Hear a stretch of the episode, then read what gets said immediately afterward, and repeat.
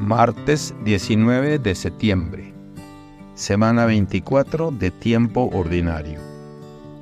Evangelio según San Lucas, capítulo 7, versículos del 11 al 17. En aquel tiempo se dirigía Jesús a una población llamada Naim, acompañado de sus discípulos y de mucha gente. Al llegar a la entrada de la población, se encontró con que sacaban a enterrar a un muerto, hijo de una viuda a la que acompañaba una gran muchedumbre. Cuando el Señor la vio, se compadeció de ella y le dijo, No llores. Y acercándose al ataúd, lo tocó, y los que lo llevaban se detuvieron. Entonces Jesús dijo, Joven, yo te lo mando, levántate. Inmediatamente, el que había muerto se levantó y comenzó a hablar. Jesús se lo entregó a su madre.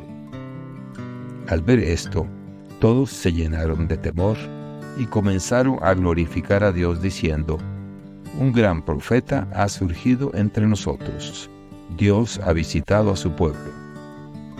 La noticia de este hecho se divulgó por toda Judea y por las regiones circunvecinas.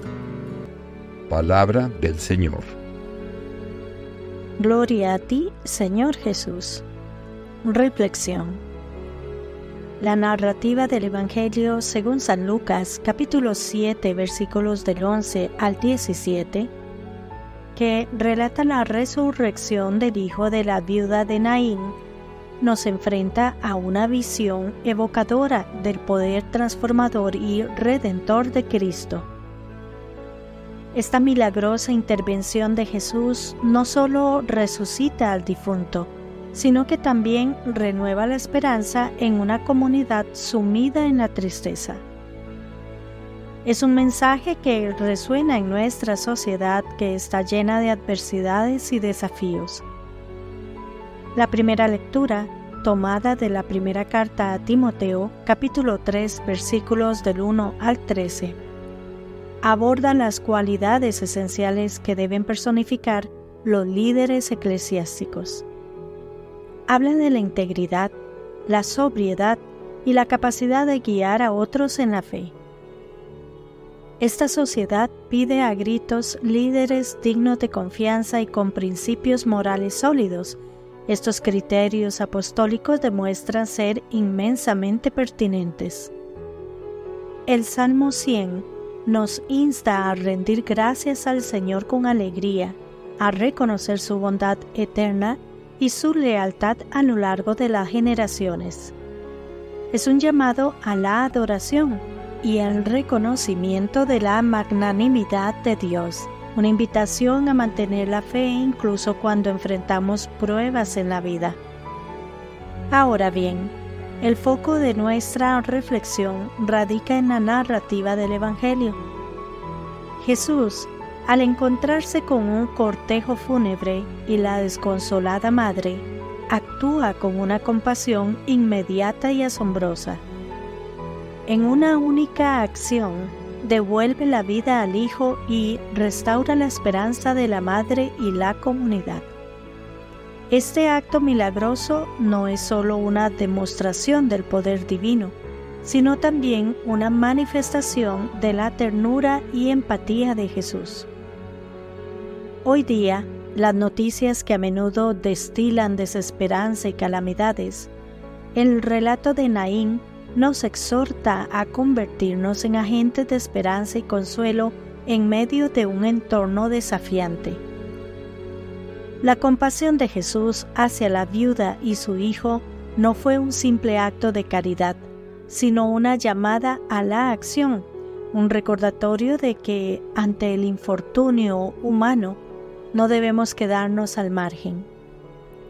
Al tomar medidas sensibles y compasivas, tenemos el poder de instaurar cambios significativos y ofrecer consuelo a quienes lo necesitan.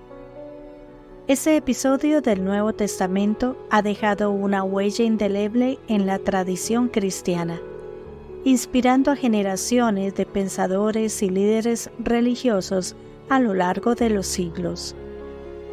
Desde Agustín de Hipona y Tomás de Aquino hasta líderes más recientes como la Madre Teresa de Calcuta. Este pasaje ha servido para reafirmar el valor de una fe activa y comprometida. La Madre Teresa, por ejemplo, dedicó su vida a cuidar a los más desfavorecidos, siendo un ejemplo contemporáneo de cómo vivir este mensaje de esperanza y amor práctico en el aquí y ahora. El poder del relato reside no solo en el milagro manifiesto, sino también en el potencial que libera en cada uno de nosotros. Más allá de la literalidad del resucitar a los muertos, se nos invita a revivir nuestras esperanzas, a redimir nuestros fallos y a reconectar con una fe a menudo olvidada. La viuda de Naín al recibir de nuevo a su Hijo, se convierte en el símbolo de toda humanidad que busca la redención y la esperanza en una realidad a veces dolorosa. Siguiendo este legado de compasión y esperanza activa, cada uno de nosotros está llamado a ser, a su manera, un portador de vida y redención en los entornos en los que nos encontramos. Con esto en mente, encontremos maneras de encarnar estos principios cristianos en nuestras propias vidas, contribuyendo así al advenimiento de un mundo más justo, amoroso y lleno de esperanza. Que Dios les bendiga y les proteja.